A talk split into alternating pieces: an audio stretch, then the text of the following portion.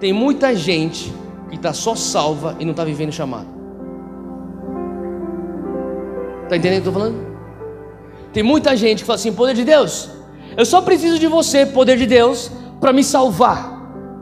E Deus está falando: não, não, não, você não está entendendo. O meu poder é para te salvar e para te chamar. Não, não, não, não, poder de Deus. Eu só preciso de salvação. Acerca do meu chamado, deixa que eu faço do jeito que eu quero. Deixa que eu vivo de acordo com aquilo que os meus pais estão falando, que a opinião pública diz, que a mídia diz, que a minha opinião humana está me direcionando a viver. Não, não, não. O, o poder de Deus, você fica aí só na salvação. Não entra aqui no meu chamado de vida. Não entra no meu planejamento de destino. Não, não, não. Faz sentido? O poder de Deus vem para te salvar e para te chamar.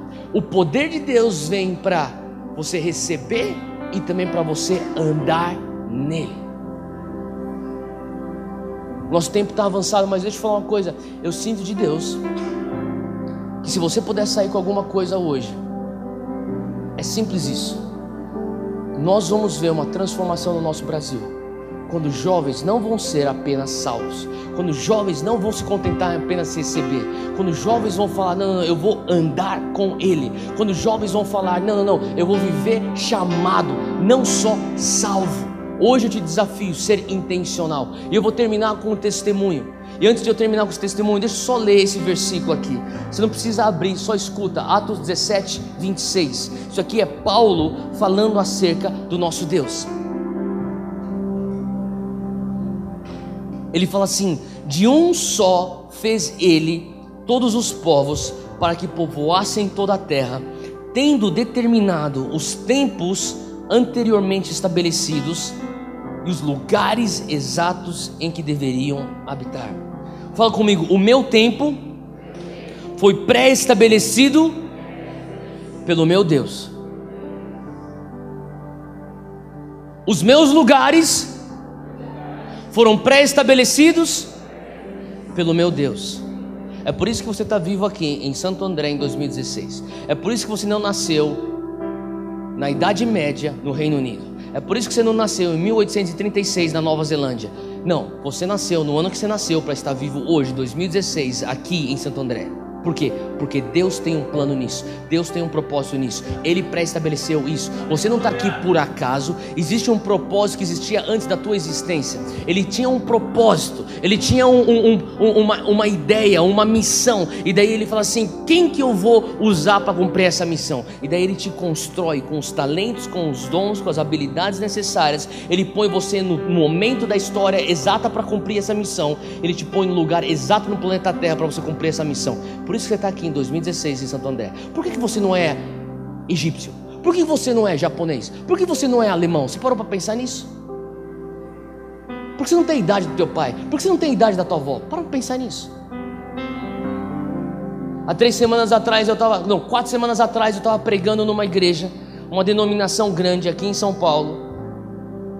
Eles têm um canal de televisão, eles têm um programa de televisão. Eu estava fazendo uma entrevista e, e o cara falou para mim assim: o pastor falou assim, Theo, eu quero que você fale para os jovens um conselho bem prático para 2016. Estamos começando, era janeiro de 2016, dá um conselho bem prático para os nossos jovens. E eu falei assim: tá, eu vou falar, ó, galera, jovens, sejam. É, é, se apaixonem por Jesus, amem a Jesus e amem o teu próximo e o resto é resto. Tudo bem assim? Cara, não, não, não, tá ruim, Theo.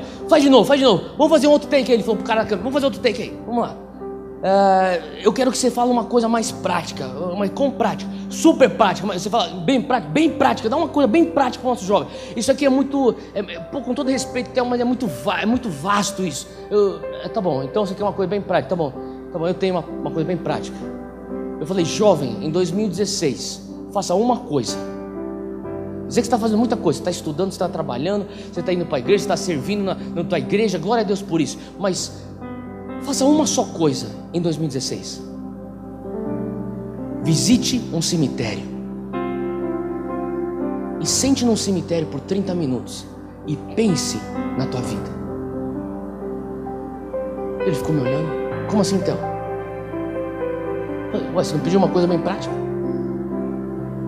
Estou dando uma coisa bem prática. Você pode pensar até, mas como assim visitar um cemitério? Deixa eu falar para você, é uma coisa que eu tenho pedido para todos da minha equipe, equipe do todo mundo vai visitar um cemitério em 2016. Por que visitar um cemitério? Porque eu creio que Deus está querendo trazer uma intencionalidade para a nossa geração. E eu vou explicar isso. Nos últimos seis meses da minha vida, não houve um dia que eu não pensei acerca da minha morte. Pode soar um pouco bizarro, vocês podem, pode até você estar pensando, pô, mas isso aí é que o Theo está pego por um espírito de morte. Não, não estou. Eu estou bem, graças a Deus. deixa eu falar o que, o que eu estou. Eu estou preso, eu estou sendo pego por um espírito de intencionalidade. Eu fico pensando, às vezes eu, eu deito na minha cama e eu penso, como que eu vou morrer? Será que um dia eu vou morrer no meu sono? Será que eu vou morrer enfermo? Será que eu vou morrer vítima de uma bala perdida? Será que eu vou morrer num acidente de carro? Será que eu vou morrer num acidente de avião? Será que eu vou morrer um dia com uma doença rara que não tem cura? Quando que eu vou morrer? Amanhã? Será que eu vou morrer com 30 anos, com, daqui 30 anos? Será que eu vou morrer daqui 40 anos? Será que eu vou morrer daqui 50 anos? Quando que eu vou morrer? Eu penso acerca da minha morte. Todos os dias, nos últimos seis meses, eu tenho pensado sobre morte. E deixa eu falar uma coisa que ninguém aqui consegue escapar. Hoje, você e eu, nós estamos mais perto da morte do que nunca antes, desde que nós nascemos. Você tem um propósito, e a cada dia que passa, a contagem regressiva avança até o teu túmulo. E Deus está falando: eu tenho um poder aqui chamado Dunamis, Dínamos. Não é apenas para a tua salvação, é para que você viva o propósito no qual você nasceu. Eu tenho um propósito aqui que não é apenas para você receber, mas é acordo de, de acordo com Colossenses 2,6, que você também, como você recebeu, você ande nesse propósito. Sabe o que Deus está querendo trazer para a nossa geração evangélica geração de jovens cristãos no Brasil é intencionalidade. Nós estamos sendo bombardeados por uma cultura gospel. Para todo quanto é lugar que você olha, tem alguma coisa gospel. Tem caderno gospel, tem um disco gospel, tem televisão gospel, tem rádio gospel, tem até calça jeans gospel. Outro dia eu estava saindo no aeroporto de Guarulhos e saí e vi uma propaganda gigante de uma mulher com uma calça jeans e falava de calça jeans evangélica. Desde quando calça jeans aceita Jesus? Cara, a gente está sendo bombardeado pela cultura evangélica. E deixa eu falar uma coisa: você pode muito bem, mais do que você imagina, tão fácil, você ser preso nessa frenese evangélica e você ficar ocupado de conferência, pós-conferência. Deixa eu falar uma coisa: não vá para uma conferência Dunamis, não vá para nenhum evento do Dunamis se você não for intencional naquilo que você está buscando de Deus. Não, não vá. Eu sei que eu lidero Dunamis, eu faço propaganda das coisas do Dunamis. Não vai nada do Dunamis se você vai. Ah, eu vou lá porque eu estou na moda. Por favor, não vá. Seja intencional no que você está fazendo. Não. Por que você vem para a igreja? Eu estou falando para você: existem milhares e milhares e milhares de jovens todos os domingos que estão indo para suas igrejas evangélicas, todos os sábados à noite que estão indo para os seus cultos de jovens evangélicos, que nem nós estamos aqui hoje, estão vivendo sem intencionalidade. São salvos mas estão tão longe do chamado quanto nós estamos longe da China. Estão tão longe de cumprir aquilo que Deus chamou para cumprir. E fala uma coisa: se nós morrermos hoje, o Brasil não vai sentir a nossa falta. Vocês estão recebendo aqui o Gustavo Paiva. Quando ele vier, vocês podem até perguntar, ele vai te contar essa história. Agosto de 2015, eu fui para Congonhas para pegar o Gustavo Paiva e a esposa dele, a Mara.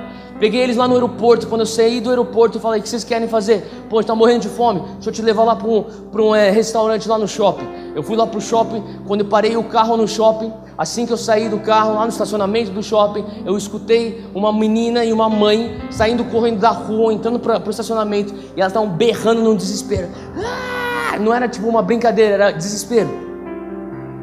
Elas começaram a correr na nossa direção.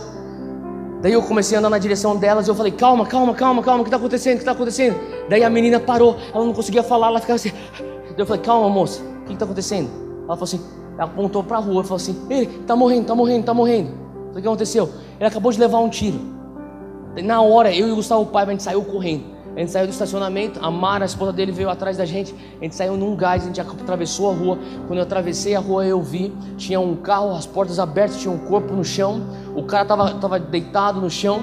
Quando eu cheguei perto do cara, ele tinha recebido dois tiros no peito, estava tava sangrando. Na hora, eu e o Gustavo, a gente ajoelhou perto dele, a gente começou a botar a mão no ferimento, estancar o, o, o, sangramento. A gente começou a orar, o Espírito, o Gustavo começou a é, é, expulsar o espírito de morte. Eu comecei a declarar vida em nome de Jesus: você vai ressuscitar, você vai voltar, volta, volta, volta. E o cara estava de olho aberto, ele estava quase fechando. A gente falava: volta, cara, abre teus olhos, você está aqui, vem cá, vem cá, vem cá. E daí ele ficava olhando para mim. De repente tinha uma galera que estava se formando, todo mundo olhando. E daí uma menina que estava lá perto falou assim: Eu vi tudo. Eu falei: O que aconteceu? Ela falou assim: Vieram dois garotos adolescentes, vieram com uma arma para assaltar esse, esse homem. Quando ele tentou pegar a carteira, ele não achou a carteira. Ele saiu do carro para pegar na, na mala que tinha, tinha uma mala no banco de trás. Quando ele pegou na mala de trás, no banco de trás, ele, não tinha carteira lá. E daí os meninos ficaram é, bravos que ele não tinha carteira e dispararam dois tiros, saíram correndo, entraram naquela rua direita e fugiram. Tinha um menino lá com capuz vermelho. Vocês já chamaram a polícia? Chamou uma polícia já. Alguém chamou a ambulância? Já estamos chamando a ambulância. E a gente ficou lá, ficou lá, em nada, em nada, em nada de ambulância. Cinco minutos passando, dez minutos, nada. Quinze minutos, nada. De repente eu falei, cara, não é possível, cara. Eu saí correndo, entrei no shopping. Eu lembrei que todo shopping de São Paulo tem bombeiro. Eles precisam ter bombeiro pelo lei. Saí correndo, quando eu estava entrando no shopping, eu me dei de cara com um bombeiro. O bombeiro estava na porta do shopping, olhando para o outro lado da rua, tudo acontecendo. E eu cadê falei assim: Você tá maluco, cara? Por que você não tá lá, no, lá com aquele cara? Você é bombeiro, não é? Ele falou: Sou. Eu falei assim: Vai lá, cara, vai socorrer o cara. E ele falou assim: Calma, japonês, calma, japonês. Eu falei: Que calma, cara. Ele falou assim: Eu não posso. Eu falei: Por que não pode? Porque eu só posso atender dentro dos recintos do shopping. Eu falei: Meu irmão. É uma vida, cara. Ele está morrendo, ele tem duas balas no peito. Vai lá e socorre ele agora. Eu não posso. Daí eu comecei já a entrar, eu comecei a fazer uma cena naquele shopping. Comecei, pelo amor de Deus, aquele cara lá é o pai de alguém, é a mãe, é o filho de alguém, ele é o marido de alguém. Vai lá e ajuda ele. Daí os caras, calma japonês, calma japonês. Esse shopping é lá da minha casa, eu vou lá todo dia. Toda vez que eu passo lá, os caras, ô oh, japonês bravo lá. Todos os lojistas me conhecem. Eu briguei, eu quebrei o pau, chutei, acho que até chutei uma lata de lixo lá. E, cara, eu saí de correndo, voltei pra rua. Quando eu voltei pra rua, tinha um outro um, um rapaz, devia ter seus 20 e poucos anos de idade. Ele catou e falou assim: Vamos fazer alguma coisa. Eu falei: O que você quer fazer? falei, vamos achar uma ambulância. Ele falou assim: ó, Vamos correr duas quadras para lá. A gente vai cair na Avenida Giovanni Gronk. A gente, lá tem, sempre tem uma viatura e às vezes tem ambulância por lá. Vamos correr lá e pedir, pedir para os caras virem. Beleza, a gente saiu correndo. Chegamos na Avenida Giovanni Gronk o cara viu uma ambulância presa no trânsito, aqui é sexta-feira à noite. Trânsito, tudo tá parado. Ele falou assim, ele falou assim: "Eu vou atrás da ambulância, separa um trânsito para ele vir na contramão". Eu falei: "Beleza". Daí eu parei, fiquei no meio da Avenida Giovanni Gronk. Para! Para! Para! Paramos, paramos o trânsito. Ele catou o cara lá, ele subiu, botou a ambulância, subiu sobre a ilha, entrou na contramão e veio. Veio a milhão, veio, virou a curva esquerda, a gente foi correndo atrás da ambulância, o cara subiu pela rua. Quando a gente chegou lá, Finalmente, assim que a gente chegou lá, a SAMU estava vindo pelo, pela rua de cima. Se encontraram bem na mesma hora. Até então, 28 minutos até o cara ter sido atirado. 28 minutos o cara está lá, no asfalto. E nesse ínterim aqui, eu falei para o Gustavo: você fica aí orando e eu vou atrás de socorro. E daí o Gustavo ficou lá orando, orando, orando, orando com o cara. 28 minutos, nada. Finalmente chegou a ambulância. A gente catou, pôs, foi literalmente, eu e o Gustavo, a gente pôs o cara em cima da maca, levantamos a maca, sabe aquelas macas que você levanta, cai a roda, né, os pés com a roda, a gente empurrou ele para dentro da ambulância. Quando eu tava para botar ele para dentro da ambulância, a gente botou ele, eu tava para sair, para fechar, o Gustavo falou assim, calma, calma, calma. Ele saiu correndo, foi lá pro asfalto, na cena do crime, pegou um celular que tava, caiu do bolso desse rapaz, ele pegou o celular, quando ele pegou o celular, sabe quando você aperta o botão, aparece a foto aqui assim? Ele apertou o botão, ele falou assim que ele viu o cara com uma menina de mais ou menos uns 8, 9 anos de idade que era a filha dele. Entrou na ambulância, botou o celular dentro do bolso, a gente fechou a porta. Os caras saíram a milhão, foram tentar procurar um hospital mais perto. E por mais que a gente tinha orado tudo que a gente tinha que orar, a gente repreendeu todo, tudo que a gente tinha que repreender de espírito de morte. Alguma coisa de mim falava: esse cara não vai sobreviver. Duas semanas mais tarde, eu estou terminando um culto na minha igreja Eu termino com uma oração. Em nome de Jesus, amém. Tenha um ótimo almoço. Deus abençoe uma ótima semana. Eu vejo um líder da nossa igreja aqui do meu, aqui na frente, assim. Ele sinaliza para mim, fala assim, ó. Eu vou lá, eu falo, o que foi? Essa moça precisa de oração, está pedindo oração tua. Eu falei, tudo bem. Daí uma moça chega, vem para frente, eu falei, pois não. Ela falou assim, você que é o pastor evangélico? Eu falei, eu sou pastor. Eu assim, você é o pastor que esteve com o meu marido nos últimos momentos de vida dele? Eu falei, quem é teu marido? Se meu marido é um homem que foi baleado há duas semanas atrás, lá na rua do Shopping Jardim Sul. Falei, fui eu. Assim, que bom que eu te encontrei. Ela começou a chorar. Falei, você precisa de oração? Falei assim, eu quero oração, mas antes de oração eu quero falar algumas coisas. Falei, o que foi? Eu quero falar para você quem era meu marido. Meu marido era um esposo excelente. E o melhor pai que uma filha poderia pedir foi o meu marido para minha filha. Outra coisa, não sei se você sabia, mas ele era evangélico também. Sei que bom, glória a Deus. Ele frequentava a igreja aqui, tem uma igreja no mesmo bairro que nós, uma igreja batista. Ele frequentava aquela igreja. Eu falei, pô, glória a Deus, que bom. Ela falou assim: Você pode orar por mim? Eu eu oro por você, você está precisando de alguma coisa. Nossa igreja está aqui para te dar suporte. Ela falou assim: Não, graças a Deus a empresa que eu trabalho está me dando tudo aquilo que eu preciso. Mas eu só queria que você soubesse quem é ele. E quero dizer para você uma coisa: Ele vai fazer muita falta, porque ele era uma pessoa que fazia diferença. Desde aquele dia eu penso sobre a minha morte. Deus, eu quero fazer a diferença. Eu não aceito viver nessa terra sem fazer a diferença. Eu não aceito viver nessa terra sem marcar pessoas que entram no meu contato. Intencionalidade. Há dois meses atrás estou eu dentro de um hospital, numa sala de parto. Minha esposa está lá na maca e a gente está falando: empurra, Júnior, empurra, Júnior. Eu estou para ter meu primeiro filho. E eu tô lá, vai Júnior, empurra, empurra, empurra, Júnior, vai, vai. E todos os enfermeiros, vai Júnior, empurra, empurra. E a gente tá lá, tudo lá torcendo pra ela, e ela tá lá, ah, ah, ah. E tá lá aquele negócio todo lá, naipe filme, e eu tô lá, empurra, Júnior. E daí eu falei pra médica, ô, doutora, eu, eu vou ser as primeiras mãos que vão pegar ele. Não, não, não pode. Eu falei, como não? Eu, eu, eu, eu, quero que as primeiras mãos que peguem o meu filho sejam as minhas mãos. Eu não quero de um médico, de um enfermeiro aí que eu nem conheço. Eu quero que seja as minhas mãos. Ela falou assim: não, não, você não pode pela lei. Falei, como não posso pela lei? É meu filho. Eu que botei esse moleque aí dentro aí. Eu quero ele, eu quero pegar ele com a minha mão. Ela, ela, ela viu que eu ia começar a brigar nesse ínterim, tem todo mundo berrando. E porra, Júnior, Júnior. Ah! Então no tumulto, ela falou assim, cara, é inútil ficar brigando com esse japonês agora. Ela falou assim, ô, vai, enfermeira, põe aqui a luva então aqui no hotel. Daí ela, a mulher lá foi lá a enfermeira, começou a botar as luvas lá, e plá, plá, aquela frescura lá de médico lá, que não pode tocar isso, não pode tocar aquilo, pá, eu tô lá pronto. E aí, tô esperando, e porra, Júnior, finalmente. Eu peguei o moleque na minha mão, eu, uou, Rei Leão, uou, já passei pra, passei pra enfermeira, já saiu correndo para limpar o, o moleque, e Cara, eu fui prim, as primeiras mãos que tocaram no meu filho. Cara, foi, foi um dia muito intenso para mim, para minha esposa, para toda a nossa família, muitas emoções. Eu lembro que naquele hospital, quando eu fui dormir, eu dormi aquela noite no hospital junto do lado da minha esposa.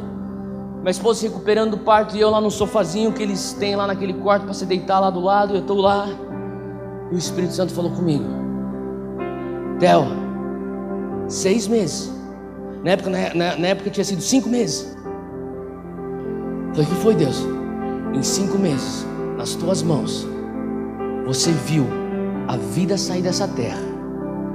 E em cinco meses, nas tuas mãos, você viu a vida chegar nessa terra. Você experimentou nas tuas mãos a morte chegando e a vida chegando. Ele falou para mim assim: a vida é simples é frágil. Ele falou para mim: viva intencionalmente. Cara, eu não sei você, eu não quero ser só salvo. Eu não me contento em ser só salvo. Eu não fui resgatado daquela boate na Flórida para ser só salvo. Eu não fui lá para os confins da terra servir com os meus irmãos que estão loucos para darem a sua vida pelo Evangelho, para agora voltar para o Brasil no meu conforto, da minha casa, para ser só salvo. Não, não, não, Eu não posso saber que toda sexta-feira à noite, quando eu estou passando pela rua Maria Antônia lá do Mackenzie, está cheio de jovens se, be, se alcoolizando, se drogando, tentando achar um, um, um jeito de preencher um, um, buraco no seu coração para eu viver só salvo. Eu não posso entrar na, numa, numa faculdade e ver jovens andando para lá e para cá, tentando e achando que o dinheiro vai preencher, uma carreira bem sucedida vai preencher um buraco no coração deles e eu vivendo só salvo. Eu não vou mais para a igreja só para viver salvo. Eu não posso dar o meu dízimo só para ser um fiel dizimista, para bater, cumprir tabela, ir para a escola dominical, ir para uma célula só para eu cumprir tabela e ser só salvo. Eu não vou ser só salvo. Eu não vou só receber Jesus. Ele não morreu na cruz para eu só recebê-lo, ele não morreu na cruz só para eu ser salvo, ele morreu na cruz para eu viver o meu chamado, ele morreu na cruz para eu ser salvo, mas eu também espalhar o reino de Deus, seja onde for que eu estiver, seja no meu trabalho, seja onde eu moro, na minha vizinhança, com a minha família, com os meus amigos, na minha faculdade, seja onde for. Hoje eu falo para você: nós não precisamos de mais uma rádio gospel, nós não precisamos de mais uma roupa gospel, nós não precisamos de, de mais uma conferência evangélica. O que nós precisamos são jovens como eu e como você, falando: não vou ser só salvo, eu vou viver o meu chamado. A cada dia que passa, eu sei que eu estou mais perto da minha morte. A morte nada mais é para mim do que uma graduação. É por isso que eu gosto de pensar nela. Quando é o dia onde eu vou me formar? Me formar da missão que eu tenho aqui nesta terra. É isso que eu penso quando eu falo sobre morte. Eu não vejo uma coisa fúnebre, eu não vejo uma coisa escura. Eu vejo uma graduação, uma formação para algo que vou estar na. Sabe, deixa eu falar uma coisa para você. Você não pode viver o teu chamado no céu. Você não tem a oportunidade de marcar vidas no céu. No céu, você só vai adorar a Deus. Você vive o teu chamado aqui na terra. Você cumpre a tua missão aqui na terra. Uma vez que você morre, você se gradua, você se forma para você viver no céu, no prazer do Pai. E hoje eu falo para você, Deus está levantando uma geração que fala assim, cara, eu não vou ser só salvo, eu vou ser chamado se você fala, eu preciso de sair de onde você está, vem aqui na frente. Eu quero orar com você hoje. Eu quero impor minhas mãos sobre você hoje. Eu quero orar que Deus venha pôr uma paixão no teu coração hoje. Que venha arder tão forte no teu peito. Que você fala assim, cara, eu não posso só ser salvo. Eu não me contento em só ser evangélico. Eu não me contento em só ser cristão. Eu não quero ser só gospel. Eu quero ser um cidadão do reino. Eu quero espalhar o reino. Se você está aqui em algum lugar, você fala assim, Deus, eis-me aqui. Acha um lugar agora entre você e Deus. Se ajoelha aqui e você vocês acham um lugar entre você e Deus. Hoje é uma noite onde Deus vai te marcar. Eu não estava falando de brincadeira quando eu falei que hoje seria uma noite de divisor de águas para você. Hoje Deus fala: Ei, eu quero que você seja intencional. E nem se você tiver que visitar um cemitério ainda este ano e você começar a olhar pelas lápides e você começar a imaginar o que vai ser escrito na minha lápide, quantas pessoas vão sentir a minha falta, quantas pessoas vão falar que, ei, essa menina fez a diferença na minha faculdade, essa menina fez a diferença na minha família. Algumas pessoas pensavam que ela era muito mansa, muito quieta, mas deixa eu te falar uma coisa: ela fez a diferença aqui nesse bairro. Eu falo para você que hoje é uma noite onde Deus quer começar a nos marcar com o fogo dele, com intencionalidade. Eu falo para você, é intencionalidade hoje o que ele quer fazer no nosso meio. Eu vou pedir para vocês adorarem o Senhor, a gente vai cantar uma canção. Enquanto nós adoramos o Senhor, antes de nós entrarmos em oração, começou a se apresentar e falar: Deus, eis-me aqui, marca-me hoje, traz uma sobriedade, sobriedade.